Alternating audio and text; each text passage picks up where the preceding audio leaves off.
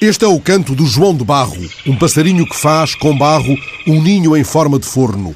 Por causa do passarinho, Gabriel foi confundido com um passarão, nem sequer com um passarinheiro, rondando as casas do bairro. Aves agoirentas com um oportunista carcará o confundiram. A história saltou então de galho em galho na imprensa brasileira. Saiu, por exemplo, no Correio Brasiliense, também no Diário de Pernambuco, trazendo para a ordem do dia da suspeição a deambulação feliz de um jovem com a sua máquina fotográfica pelo bairro Eloy Chaves, em Jundiaí. Gabriel tem 17 anos e é negro. Trabalha com o pai numa oficina de pneus. Quando chega a hora do almoço, come no ai, pega na máquina e vai. O que o encanta? O que o ocupa? Flores, plantas, animais. Fixa as maravilhas que vai encontrando, clica e segue. As sortidas de Gabriel dão cliques no Instagram e ele evolui na arte que o seduz e que o levou às aulas de fotografia depois do trabalho. Mas a vizinhança desconfiou das manchas de óleo na roupa, estranhou a presença cada vez mais frequente daquele jovem na zona mais arborizada do bairro e tratou de usar a estratégia do carcará.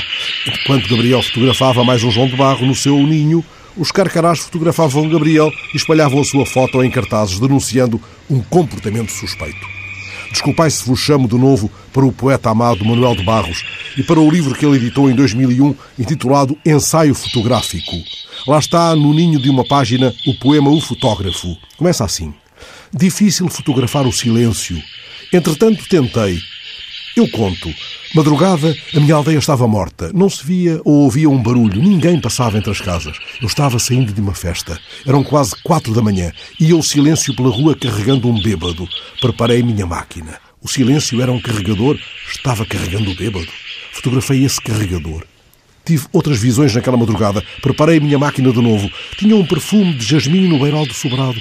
Fotografei o perfume.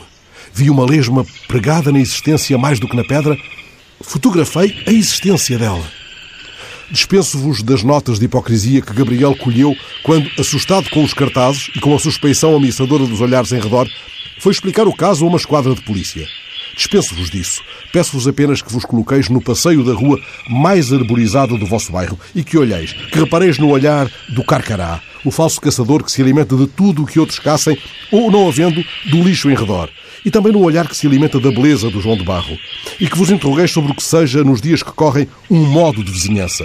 Talvez me deva socorrer ainda de uma passagem do ensaio fotográfico.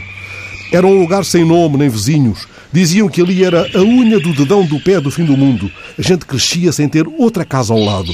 No lugar só constavam pássaros, árvores, o rio e seus peixes. Havia cavalos sem freio dentro do mato, cheios de borboletas nas costas. O resto era só a distância. A distância seria uma coisa vazia que a gente portava no olho e que meu pai chamava exílio.